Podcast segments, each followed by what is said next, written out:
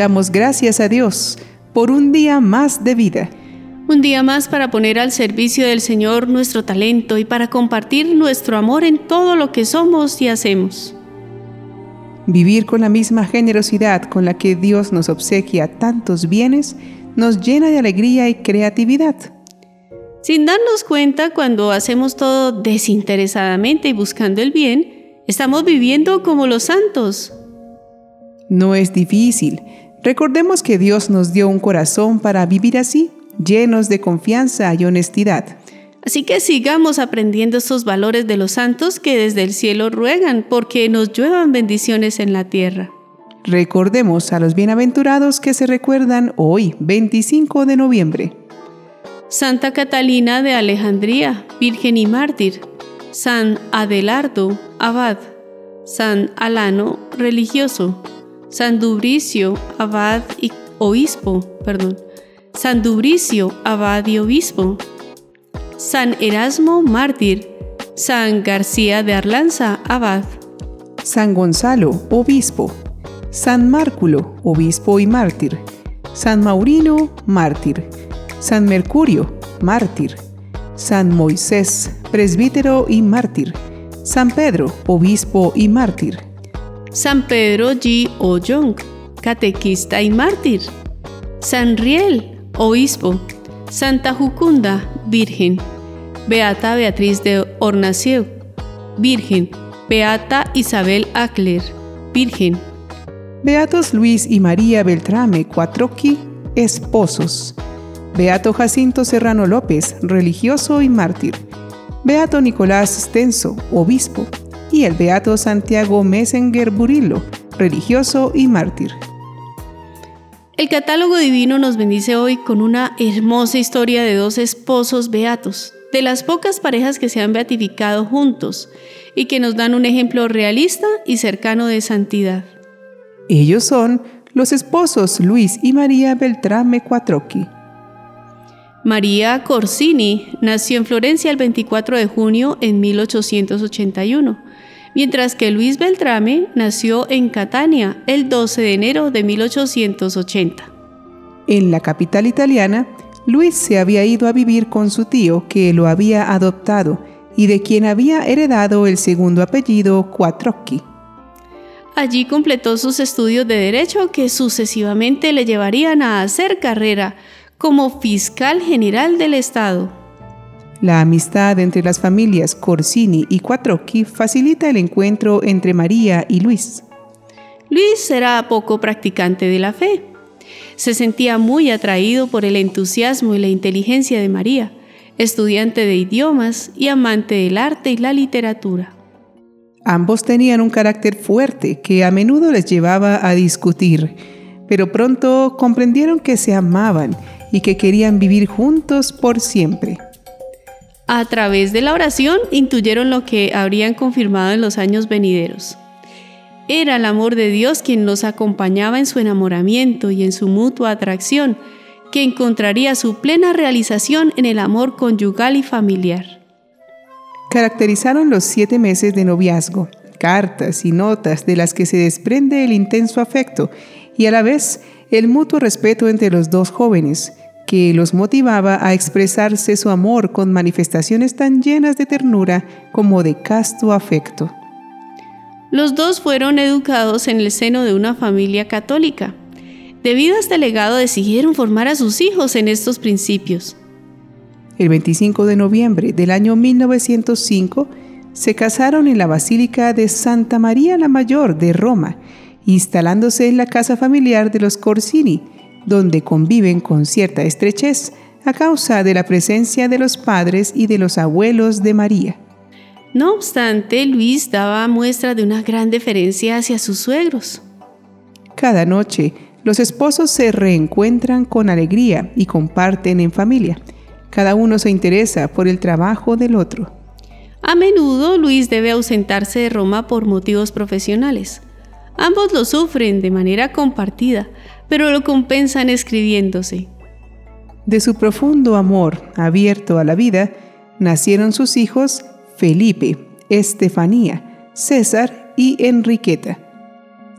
En 1913 la joven familia atravesó un momento doloroso y bastante incierto cuando iba a nacer la hija menor, Enriqueta, pues el embarazo de María tuvo serias complicaciones y los médicos pronosticaban que no sobreviviría al parto ni tampoco el bebé. Aunque los médicos manifestaron que un aborto podría salvar la vida de María, esta, consultando con su esposo, decidió confiar en la protección divina de Dios. Aunque el embarazo fue difícil, tanto madre e hija milagrosamente sobrevivieron. Esta experiencia llevó a toda la familia a consolidar su vida de fe y trabajar duro por sus anhelos de santidad. María era profesora y escritora de temas de educación, comprometida en varias asociaciones, entre ellas la Acción Católica Femenina. Luis, más interesado por el apostolado activo que por los cargos, se compromete en actividades parroquiales y nacionales, sobre todo en la formación de los jóvenes y en particular de los scouts o exploradores. La vida cotidiana de la familia Beltrame Cuatroqui transcurrió en un clima de constante oración y ferviente apostolado, y fue registrada por la pluma viva y brillante de María. En efecto, de sus apuntes diarios nacieron libros educativos, todavía actuales puntos de referencia para las familias de hoy. La dedicación de ellos a sus hijos era total, y en casa se respiraba un ambiente de confianza y serenidad, al punto que, muy libremente, los cuatro decidieron consagrarse al servicio de Dios y de sus hermanos. Felipe se ordenó sacerdote, llegando a ser Monseñor Tarcisio de la diócesis de Roma. César se convirtió en un monje trapense, ahora llamado Padre Paulino. Enriqueta, aquella que nació con dificultad, constituyó un hogar según el modelo de sus padres y luego se consagró privadamente. Y Estefanía ingresó a la congregación de los benedictinos, siendo conocida por todos como la Madre Cecilia, y quien falleció en 1993. Los otros tres hermanos estuvieron presentes en la beatificación de sus padres. El ejemplo de sus padres fue determinante para entrenarse a saber sobrepesar con sentido práctico cada evento de la vida, del tejado para arriba, como solían decir con alegre simpatía. Entre las alegrías y las preocupaciones de una familia normal, que los matrimonios conocen también, supieron vivir una existencia rica en espiritualidad. Vivían la Eucaristía de forma cotidiana. También, unidos, rezaban todas las noches el rosario. Nunca faltaban los momentos de ocio y deporte. Les gustaba pasar las vacaciones en la montaña y en el mar. Su casa siempre estaba abierta a amigos numerosos y aquellos que llamaban a su puerta en busca de alimento. La familia Beltrame Cuatroqui fue conocida por todos por su activa participación en muchas organizaciones católicas. El compromiso social de la pareja se encarnó en diversas formas. También fueron terciarios franciscanos y durante las dos guerras mundiales hicieron todo lo posible por asistir a los soldados y civiles heridos. Salvaron más de 150 vidas de la persecución nazi. Parece ser que ellos fueron unos de los primeros en inaugurar los cursos de preparación al matrimonio. El secreto de su fecundo apostolado se fundaba en el simple testimonio de cada día, en una relación conyugal que incluía la presencia de Jesús entre ellos, como lo refleja un ejemplo que nos narra la misma María.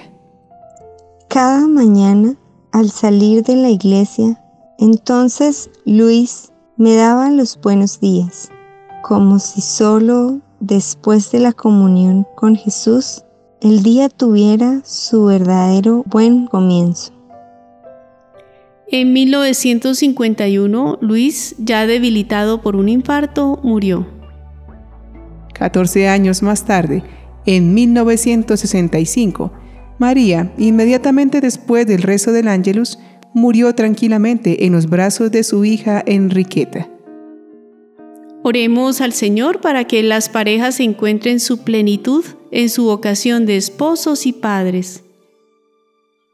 Señor Jesús, Tú llamaste a los beatos Luis y María, esposos y padres según tu corazón.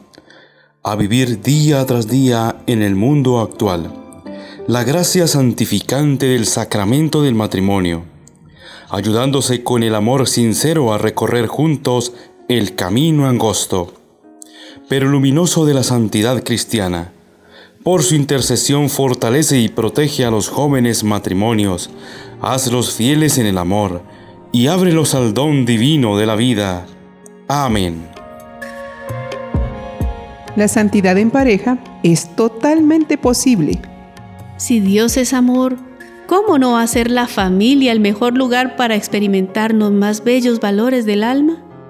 Decir familia es decir amor. Los esposos que se aman y se respetan, que se colaboran y se perdonan, logran dejar la mejor enseñanza del amor de Dios. Ser santo no es difícil ser santo es dejarse guiar por el verdadero amor. Beatos Luis Beltrame y María Corsini, rueguen por nosotros.